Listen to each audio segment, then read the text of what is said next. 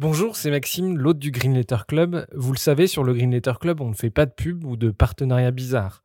Bref, on est 100% indépendant. Et pour le rester, on a besoin de vos dons. Alors n'hésitez pas à nous donner un petit coup de pouce sur Tipeee, vous trouverez le lien dans la description de l'épisode. Et pour se financer, on organise aussi des fresques du climat ou de la biodiversité et des conférences sur les questions climatiques. Si ça vous intéresse, n'hésitez pas à nous écrire. Un grand merci du fond du cœur et bonne écoute.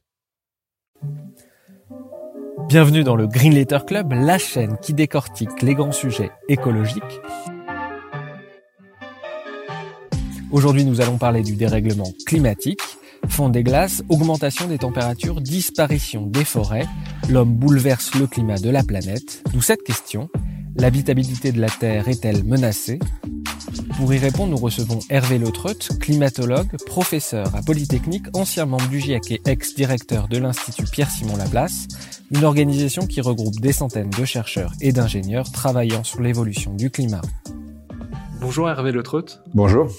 Euh, bienvenue dans le Green Letter Club. Euh, on a le plaisir de vous rencontrer pendant le Festival des Pluies de Juillet à Villedieu-les-Poils, un festival mêlant culture, euh, musique et conférences autour des sujets écologiques. Première question, à quel point la situation climatique est dégradée? Est-on en train de menacer les conditions d'habitabilité de la Terre? Alors la situation est dégradée. Je pense qu'elle n'est pas dégradée au point de parler d'inhabitabilité de, la Terre. On, on était un milliard d'individus il y, a, encore pas très longtemps, hein, au, au 19e siècle. On, est pratiquement 8 milliards aujourd'hui. Euh, on n'est pas en situation où l'humain, pour le moment, en tant que tel, en tant qu'espèce, est, est, menacé. Par contre, ce qui est certain, c'est qu'on a dépassé aujourd'hui des, échéances qu'on voulait ne pas dépasser et, que le climat change. C'est-à-dire qu'on n'est plus dans la phase où le changement climatique était quelque chose qu'on calculait avec des équations et qu'on observait avec difficulté. Aujourd'hui, le réchauffement, il est clair. On a augmenté la température de la planète d'un peu plus d'un degré maintenant, globalement, ce qui veut dire sur les continents une fois et demi plus, et dans les régions polaires encore plus. On, a, dépassé un certain nombre de, seuils qu'on n'aurait pas dû dépasser. Et c'est une réalité aujourd'hui. Justement, depuis quelques mois, on a l'impression de, de, voir euh, sensiblement les premiers effets concrets du dérèglement climatique. Les méga-feux en Australie, euh, en Amazonie, les cyclones dévastateurs en Asie, aux États-Unis. Le changement climatique, il est là, il est plus euh, précoce que prévu, plus violent que prévu? Pas tant que ça. C'est-à-dire que on est en gros quand même pas très loin de ce qu'on avait anticipé depuis déjà plusieurs décennies. En fait, les, premiers rapports sur le, changement climatique euh, à partir de, modèles, c'est les rapports charnés en 79. Et dès cette époque, euh, il y avait à peu près l'estimation que euh, un doublement du CO2 pouvait euh, amener un réchauffement, alors avec une fourchette très large, mais qui restait assez large, allant de 2 degrés à, à, à 4 degrés et demi. Alors c'est 2 degrés et demi à 4 degrés et demi dans le, 1 degré et demi à 4 degrés et demi dans le rapport Charnay. Euh, on n'est toujours pas très loin de ces, de, de ces estimations-là. On les a plutôt, on est plutôt un peu plus pessimiste peut-être, mais, mais, mais globalement, on est dans les purs de ce qui était annoncé il y a, il y a, il y a déjà plusieurs décennies. Justement, vous avez dirigé l'Institut Pierre-Simon Laplace, l'un des instituts qui crée des modèles climatiques. Euh, quels sont les, les, scénarios climatiques crédibles aujourd'hui en termes d'augmentation des températures?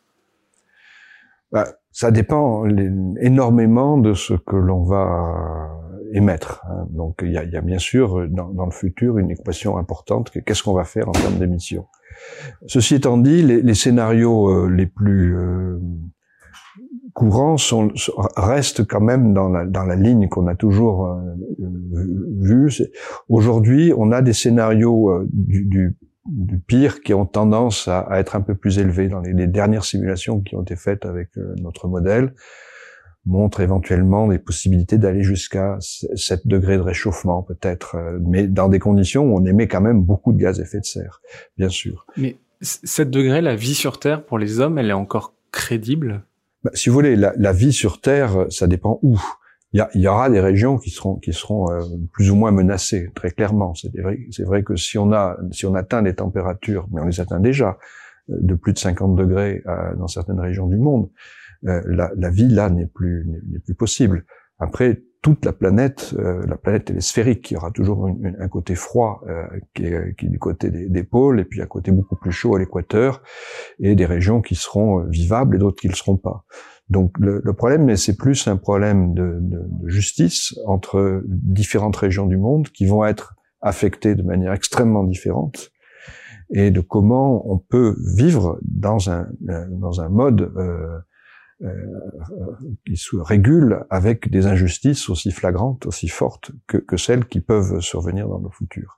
Donc je crois que c'est plutôt ce, le, le, chaos qui peut naître de l'injustice que l'idée vraiment d'une planète inhabitable. La planète a toujours finalement été habitée euh, avec des, des, catastrophes dans le passé qui étaient euh, habitées par des animaux, hein, habitées par d'autres mammifères, mais elle a toujours été habitée. Je crois que le problème, c'est surtout celui de dans quelles conditions une humanité de 8 milliards d'individus peut vivre sereinement sur la planète dans le futur, sachant les, inégalités qui peuvent, qui peuvent être euh, euh, la conséquence de, nos actions actuelles.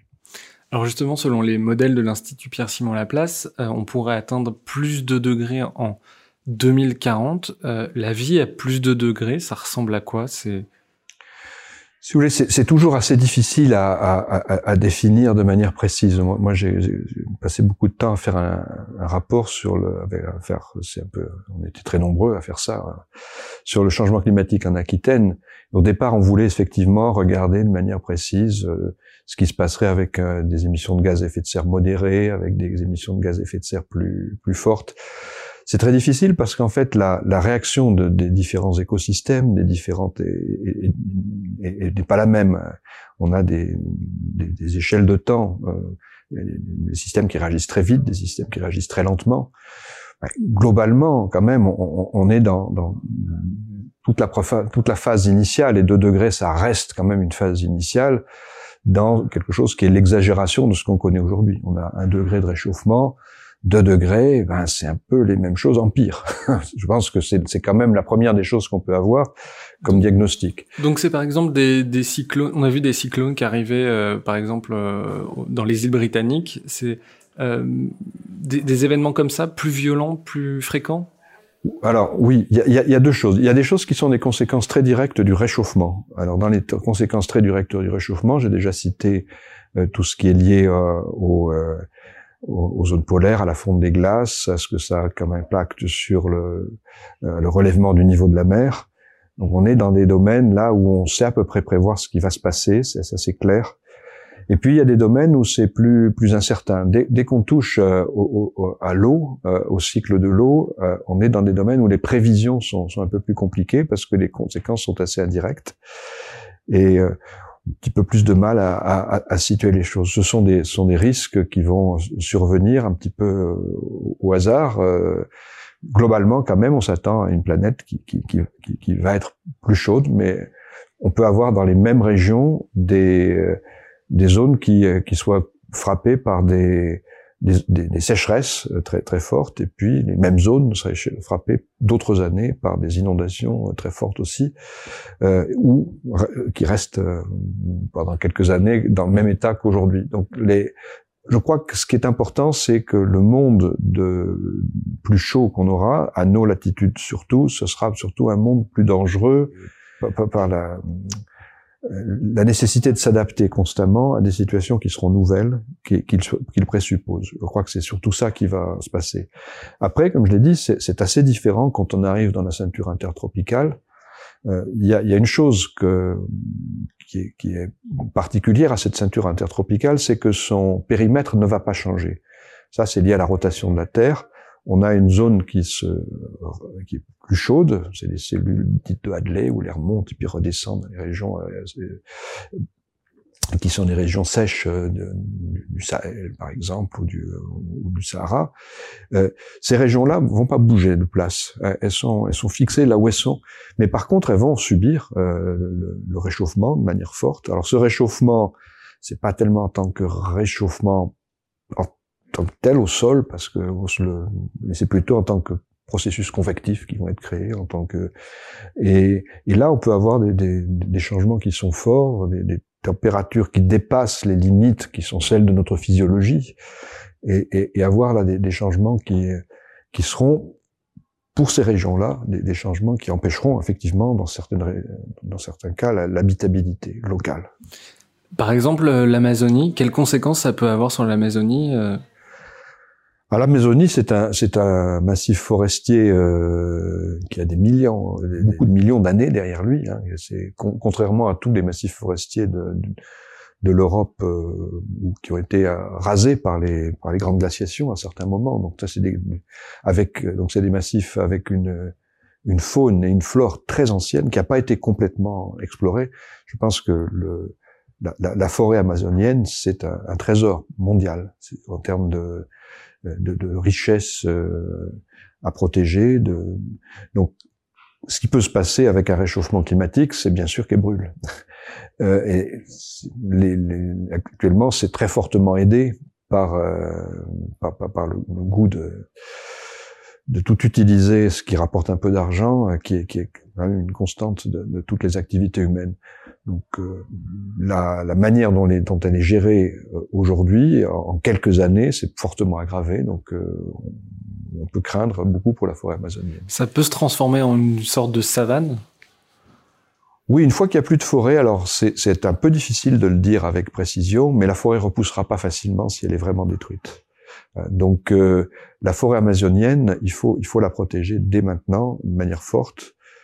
Euh, encore une fois, ça, il y a, y a deux actions. Il y a l'action du réchauffement et puis il y a l'action d'un usage euh, qui consiste. La, forêt amazonienne est très particulière parce qu'en fait, une grande partie de sa, de son existence est due en fait à un échange entre euh, ce qui se passe dans la forêt et l'air extérieur le sol est très pauvre. Le sol est très pauvre. Le reste, c'est pas le sol qui, qui, fait de la forêt amazonienne ce qu'elle, est.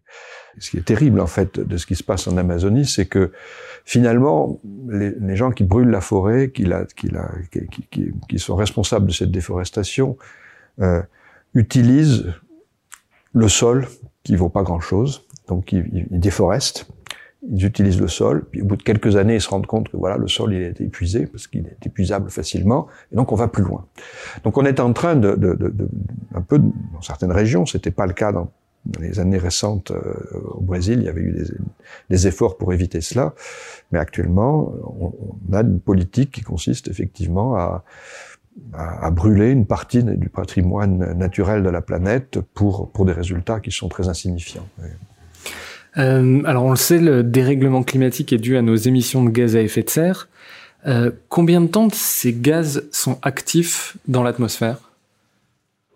Alors les, gaz à effet de serre sont différents les uns des autres, hein, tous. Euh, donc il faut serrer un petit peu si on veut. La référence c'est toujours le CO2 qui est le premier des gaz à effet de serre.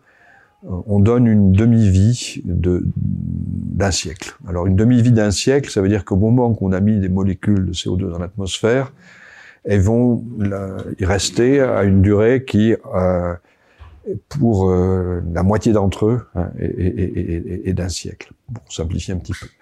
Donc c'est plus compliqué que ça parce qu'en fait, ce qui fait la, la durée de vie, c'est un des échanges aussi avec l'océan, avec le, le, couvert végétal. Mais en fait, c'est quand même une bonne approximation en ordre de grandeur. Donc ce qu'on a mis dans l'atmosphère à un moment donné, en termes de CO2, et qui reste, il y a une partie qui est reprise immédiatement par l'océan ou par la végétation, ce qui reste euh, bon, sera là euh, pour moitié au bout d'un siècle. Donc c'est beaucoup, ça veut dire que dans la période euh, intermédiaire, les choses se stockent dans l'atmosphère. Et ce stockage a commencé aujourd'hui. Ce stockage a commencé. On a beaucoup plus de CO2 dans l'atmosphère, on le voit. On a aussi, par exemple, beaucoup plus de, de réchauffement, le, stock, le, réchauffement qui va avec euh, ça, ce, ce stock, cette fois dans l'océan surtout, parce que c'est là qu'il y a des, des, des, réservoirs thermiques euh, possibles. Donc euh, l'océan se, se, réchauffe constamment, et, une, donc c'est des choses qui sont petit à petit irréversibles. Et même si ça disparaît au bout d'un demi-siècle ben, Au bout d'un demi-siècle, il y aura certaines... En imaginant qu'on arrête complètement les émissions de CO2 euh, à un moment donné, ou qu'on les diminue vraiment très fortement, on aura effectivement certainement un moment de retrait. Mais c'est pas très facile, même aujourd'hui, de savoir comment peut euh, le, le, la chaleur qui se stocke dans les océans, par exemple, peut revenir ou pas, comment les, les, les à quelle vitesse le, CO2 va retrouver son, enfin, il retrouvera probablement jamais son niveau euh, initial, mais il s'en rapprochera un peu. De combien? Enfin, tout, ça, ça reste euh, des, choses qui sont pas complètement euh, connues. Donc c'est c'est quelque chose qui en partie est irréversible, et, donc il faut il faut, s'occuper dès maintenant. Euh, il y, a, y, a un autre gaz dont on parle finalement assez peu, c'est le méthane. Dans les gaz à effet de serre, donc euh, il y en a plusieurs, euh, c'est quoi les, les proportions qu'il y a dans l'atmosphère et ceux qui causent le réchauffement climatique? Ben, Si vous voulez, le, méthane, c'est un gaz qui, en proportion chiffrée en termes de masse, est, est, est très, très inférieur au, au CO2. Et c'est un gaz qui par contre a, un pouvoir d'absorption du, rayonnement atmosphérique qui est, beaucoup plus fort, presque 100 fois plus fort que celui du, du CO2. Donc un gaz, et comme c'est un gaz aussi qui a une, qui a une chimie active, c'est un gaz qui reste moins longtemps dans l'atmosphère. Donc on a un gaz qui est, qui est assez différent en fait, qui est assez différent. Alors pendant très longtemps, on s'y est pas trop intéressé pour deux raisons. D'abord parce que si on fait les calculs en se projetant vers 100 euh, ans en avant, euh, et qu'on prend une molécule de, de méthane, ben 100 ans plus tard, elle a disparu. Mais en fait, dans la réalité, ce qui se passe, c'est qu'on émet du méthane qui reste pas longtemps dans l'atmosphère, mais qu'on renouvelle constamment aujourd'hui. Donc, euh, dans, dans 100 ans, il y aura, il y aura du méthane. et, et, il aura agi sur toute la période qui nous conduit à ces 100 ans-là. Donc, il faut, on peut pas, on peut pas négliger le méthane. Si on s'intéresse aussi à des périodes plus courtes, et, et l'avancée des problèmes nous conduit à nous intéresser à ces périodes plus courtes, puisque effectivement, on a émis des gaz aujourd'hui qui font qu'on dépasse déjà les seuils qu'on souhaiterait. On est à plus d'un degré. Et le, le, le chiffre d'1,5 degré, qui est la référence sur ce qu'on appelle la neutralité carbone, elle, elle, elle, est très très près, est en ligne de mire. Si vous. Donc, euh, on a euh, on, on, a donc besoin de s'occuper du méthane de manière beaucoup plus forte. Quel est le rôle de, de l'océan? Quel est le rôle des océans euh, dans la régulation du climat? Ah, si vous voulez, si on fait très simplement, l'atmosphère définit la géographie des climats parce que ça, ça bouge très vite.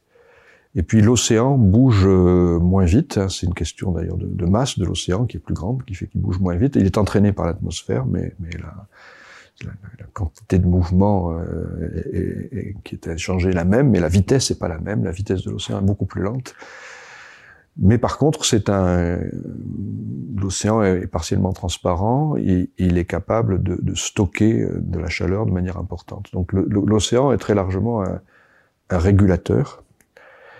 Et puis il y a des courants qui sont typiquement liés à l'océan, qui participent aussi au, grand jeu climatique. Il, y a, des, des moussons, qu'il s'agit il, y a toute une série de, de, de, tous les courants type Gulf Stream. L'océan joue un rôle aussi en, en, en tant que tel, en, en jouant, en, modifiant les en modifiant les transports de, de chaleur, par exemple, d'un point à l'autre du globe. Donc l'océan joue des rôles multiples assez différents et assez complémentaires de ceux de l'atmosphère. Ça, ça c'est une question qui est pas encore très bien connue, puisque le dérèglement climatique va modifier les courants. Donc on dit que euh, si le Gulf Stream euh, modifie son cours, par exemple, l'Europe pourrait se refroidir.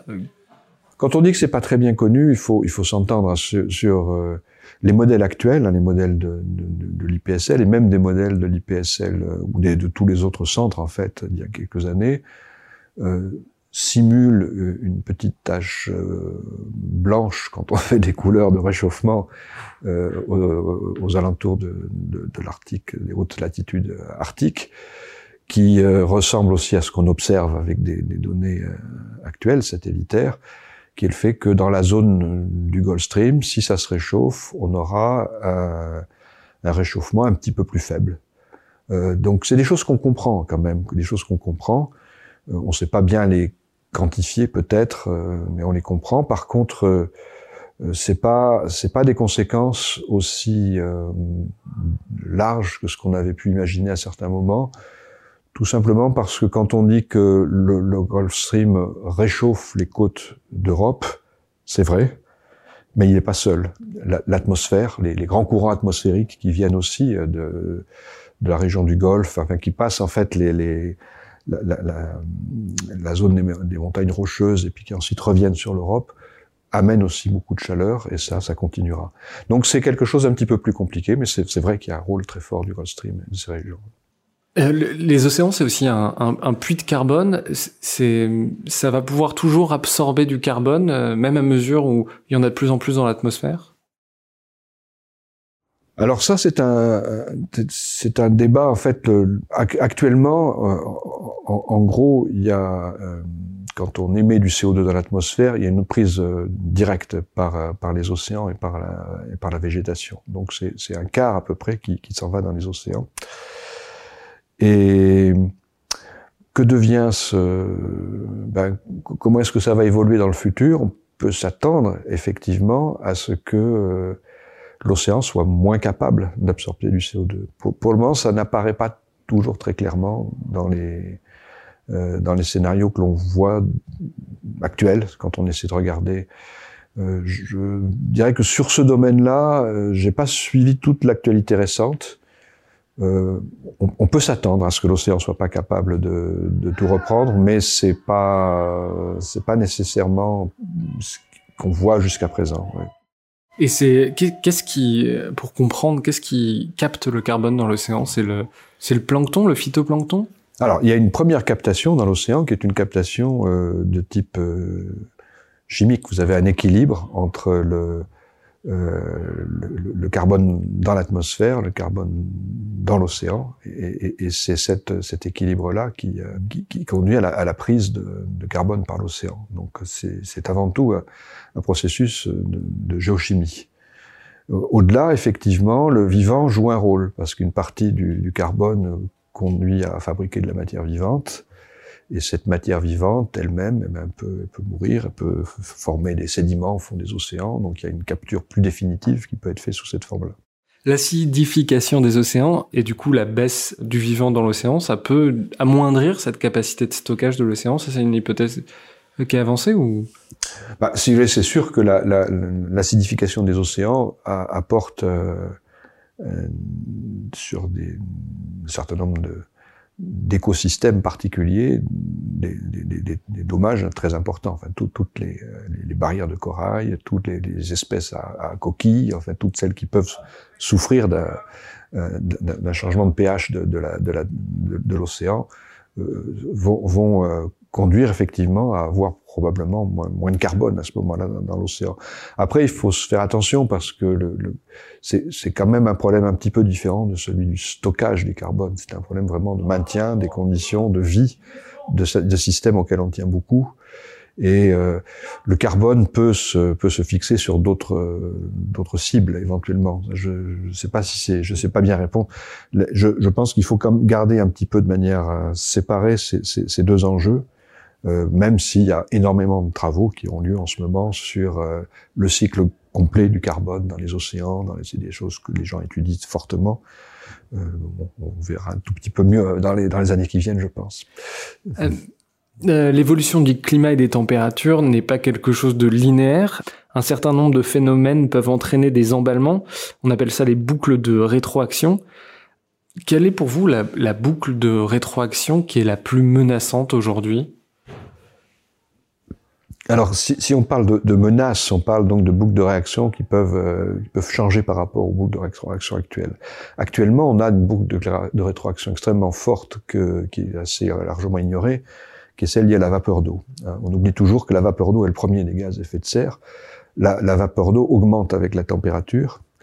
Et euh, ce, cette augmentation-là joue un rôle majeur quand on essaie de regarder les, les climats futurs. Dans, dans nos modèles, on sait que la rétroaction de vapeur d'eau est importante et, et, et, multiplie en gros par deux, donc le réchauffement climatique. Alors au-delà, il y a d'autres rétroactions qui sont, euh, il y a la rétroaction de la fonte des, des glaces et des neiges, hein, qui fait que le système climatique euh, dans les régions polaires va risque d'avancer très vite. Ça, on le voit déjà en Arctique, hein, la, la, la, fonte des glaces de mer qui sont pas très épaisses. Euh, accélère très rapidement. Ça aussi, c'est des choses qu'on qu sait à peu près. Ça, pourquoi? C'est la réflexion de la lumière du soleil? Oui, c'est-à-dire que si euh, euh, c'est ça, et c'est un peu aggravé par euh, par un autre phénomène. Si si vous avez euh, euh un réchauffement, vous verrez que la la couche de glace superficielle euh, au-dessus des océans va fondre et va permettre à la chaleur de rentrer. Et la chaleur qui rentre, à ce moment-là, rentre, rend le, le système irréversible. Une fois que ça, s'est réchauffé, il n'y a pas de retour en arrière possible.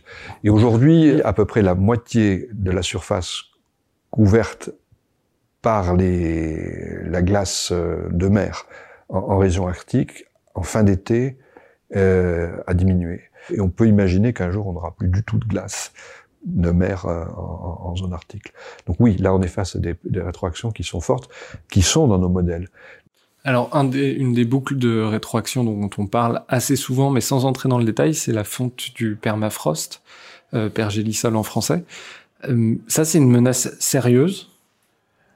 Alors, c'est une menace euh, qui, a, qui a été, qui reste prise au sérieux, mais dont le diagnostic, pour ce que j'en sais, parce que ça évolue assez vite, n'est pas euh, complètement affirmé. C'est-à-dire que le sol. Si on imagine que le sol euh, relâche tout son méthane, qui est le gaz le plus, le plus important en termes d'action sur, euh, sur le bilan radiatif de la planète, euh, on aurait un effet absolument énorme. Après, il y a un système qui va pas rester inerte. C'est là que se posent les, les interrogations. Il y a, a d'une part, on est dans des régions où il y a une, une formation de matière vivante qui, est actif, qui va reprendre du CO2 d'une part, et puis d'autre part, il y a le, problème de savoir si le, méthane va rester du méthane ou va redevenir du CO2, auquel cas sa, sa puissance d'absorption devient beaucoup plus faible. Donc je dirais que pour dans, l'état actuel des choses, il y a, des, doutes des deux côtés. Hein. Quand on regarde les, euh, les évolutions du méthane dans les périodes il y a plus de 100, 100 000 ans où on était euh, euh, plus chaud que maintenant. Euh, le, les pics de méthane semblent pas très forts. Ils existent, mais ils semblent pas très forts. Alors, qu'est-ce que ça va se Comment il se transforme ce méthane? Ben, le, le, le, méthane, c'est un, un, produit euh, de l'activité la, de biologique, hein, en grande partie. Il se stocke dans des cristaux de glace, et, et ensuite, euh, la manière dont il disparaît, c'est quand ces cristaux de glace fondent. Donc, euh, ça envoie le méthane dans l'atmosphère, et la difficulté, c'est de savoir, une fois qu'il est dans l'atmosphère, ce que devient ce méthane. Est-ce que, est-ce qu'il reste du méthane? Est-ce qu'il, est-ce que s'il reste à la, en forme de méthane pendant longtemps ou pas? Et c'est là que, pour ce que je, j'en connais, parce que ce qu'on dit, c'est une science qui, qui a avancé assez vite, euh, les, les choses sont pas encore complètement tranchées à ce niveau-là. Tant qu'à parler du, du, du, méthane, on lit parfois, parler, enfin on entend parfois parler des hydrates de méthane. Euh, Qu'est-ce que c'est? Est-ce que c'est une menace pour le climat? Alors, on parle un peu de la même chose là. Quand on parle des, hydrates de méthane, on parle effectivement du méthane qui est dans des, euh, bah, pour faire simple, dans des cristaux de glace. Hein, et donc, euh, qui euh, et, et c'est. Alors, on parle souvent des hydrates de méthane euh, dans le contexte euh, qu'on vient de, dire, mais on en parle aussi souvent en, en pensant à, ce qui est au fond des océans. le méthane est un combustible quand on parle des, grands combustibles fossiles, il y a le pétrole, le, charbon et le gaz naturel, c'est-à-dire le méthane. Donc le, méthane suscite des convoitises euh, un petit peu différentes. Il y, a, des gens qui aimeraient éventuellement euh, aller euh, prendre le méthane du fond des océans pour, en faire un combustible qui, en termes d'émissions de gaz à effet de serre, est, en émet. C'est un combustible fossile qui émet du gaz à effet de serre, mais qui en émet moins que le charbon ou le pétrole. Donc, euh, c'est aujourd'hui le méthane qui est au fond des océans, il n'en part pas spontanément. Il est, il est sous, des, sous, une pression très forte d'une colonne d'eau très, très importante. Euh, mais il y a, y a, un risque, effectivement, euh, qu'on veuille l'exploiter le, et, et qu'on l'exploite mal, qu'on exploite. Enfin, il y a un risque associé à l'exploitation du méthane. Dans vos modèles, est-ce que vous prenez en compte euh, l'altération des grandes forêts euh, équatoriales? Alors oui, oui et non. C'est-à-dire que les, il y, y, a dans tous les modèles d'aujourd'hui un module et une représentation de l'activité végétale. Euh, ce qui est toujours difficile euh, dans ces modèles, c'est de regarder comment ça va évoluer avec le changement climatique. Donc euh, dans tous les modèles, il y a, une tentative de prise en compte de, la végétation, de comment elle va évoluer dans le futur. Euh, euh, ça reste des sujets difficiles où on a une certaine marge d'incertitude sur les résultats et les modèles ne sont pas nécessairement euh, en, accord les uns avec les autres. Mais c'est pas un problème qui est ignoré, par contre. C'est un problème qu'on a du mal à traiter, mais c'est pas un problème qui est ignoré. Euh, globalement, ces, ces, modèles, ils sont assez crédibles, assez fiables. Euh, si vous voulez, oui. Quand on regarde, par exemple, ce qui s'est passé entre les, il y, a une expérience de modélisation que j'aime bien citer quand je fais des cours, qui est, qui s'est faite en 2000. C'était pour le rapport du GIEC de 2001. Il y a eu beaucoup de modèles qui ont essayé de regarder, euh, pour différents scénarios d'émissions de gaz à effet de serre, ce que serait le réchauffement dans les décennies qui suivent. Euh, donc on voit que à partir d'un point où on connaît l'histoire, ce qui était donc 2000, euh, euh, c'était la, la, valeur mesurée, si vous voulez, on, on, les, les, modèles font des projections. Ces projections au fil du temps s'écartent les unes des autres, mais sur les 20 premières années, elles sont quand même assez proches. Et euh, qu'on ben, ça fait il y a 20 ans maintenant, on voit que les les trajectoires qui ont été suivies dans le monde réel sont assez cohérentes avec des trajectoires, disons, rapides de ce faisceau euh, qu'on a, qui a été créé euh, par ces modèles il y, a, il y, a, 20 ans. Donc on est, euh, les, les, les, modèles sont sont dans les purs, hein, sont dans les purs de, de ce qu'on a pu euh, vérifier à, à, à, posteriori.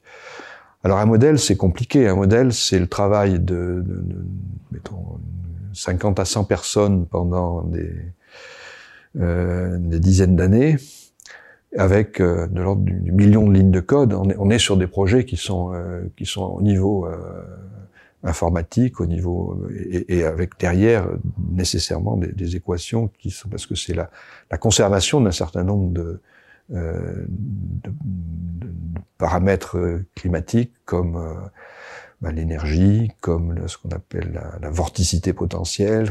C'est toutes ces, toutes ces toutes ces équations de conservation-là qui font qu'on a une capacité à prévoir les choses. C'est quoi la vorticité potentielle? C'est la manière dont on les retourne en, en, réponse à la rotation de la Terre, pour dire les choses euh, euh, simplement. Et euh, donc ça, c'est quelque chose qui... Euh, il y, a, y a, y a quelques grandes équations de continuité ou de conservation qui, qui font qu'on a une capacité à prévoir les choses. On entend souvent qu'on a 10 ans, 20 ans pour changer le monde.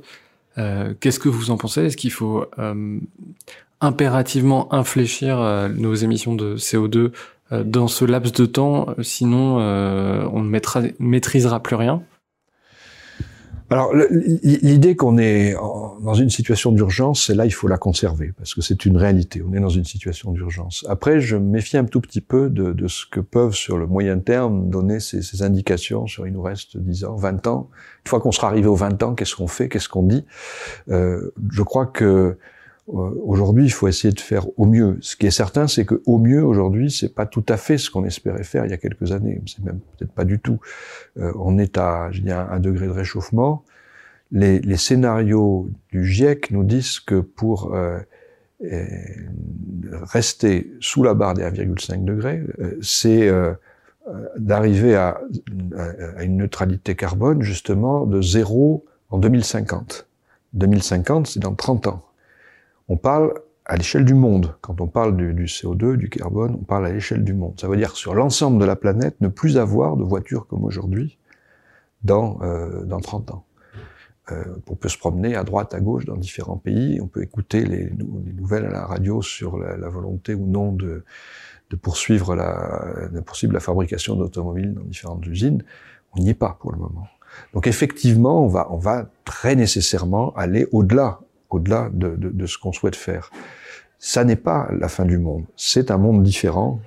Et ce monde différent, je pense qu'il faut dès maintenant apprendre à le gérer. Il faut apprendre à le gérer. Euh, alors c'est très difficile parce que ces, ces situations-là, consistant à dire bah, il faut s'adapter à ce qui va se passer parce que ça sera plus que ce qu'on souhaite, c'est vu comme un défaitisme. Je crois que la solution qui, qui convient le, le enfin la, la, perspective qui, qui, est pour moi la, la plus juste, c'est de se dire on a d'une part un besoin de protéger des territoires. Il y a des choses qu'on n'empêchera pas. On peut faire tout ce qu'on veut, on peut trépigner, taper du pied par terre, on n'empêchera pas un certain nombre de choses. Et puis d'un autre côté, on a besoin de commencer dès maintenant réellement à diminuer les émissions de gaz à effet de serre. Donc ce qu'il faut, c'est trouver des solutions qui agrègent les deux idées. C'est-à-dire être capable, sur un territoire donné, de trouver les solutions qui sont les plus optimales pour être à la fois en situation de protection de ce territoire et en situation de diminution des émissions de gaz à effet de serre. Et je crois que si on, se focalise là-dessus, ben, on, se focalise sur l'essentiel et que c'est c'est plus entraînant que de, jouer à se faire peur sur ce qui se passera dans, dans 10 ans, dans 20 ans, dans 30 ans. Justement, vous êtes président euh, de l'association Acclimatera, qui est une association qui, vise à, anticiper le réchauffement climatique et à s'y adapter euh, en Aquitaine. Euh, quelles sont les mesures concrètes que vous avez listées pour s'acclimater en Aquitaine au, au, réchauffement climatique D'abord, juste un mot, Acclimatera, c'est un travail qui a pris presque une, dizaine d'années. À un moment, on était 400 pour faire le dernier rapport.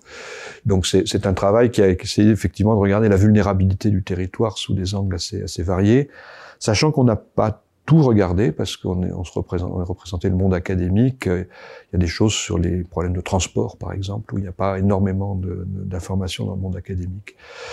Euh, globalement, je pense que les, les domaines où on, doit agir sont, euh, sont, finalement, on les connaît, c'est les mêmes pour la pour l'adaptation et pour le pour le changement climatique. C'est les transports, c'est l'habitat, c'est les, les, les filières agricoles, et c'est les, les, les, énergies locales. Hein. Donc, euh, par contre, il faut les prendre en compte d'une manière qui soit liée les unes aux autres.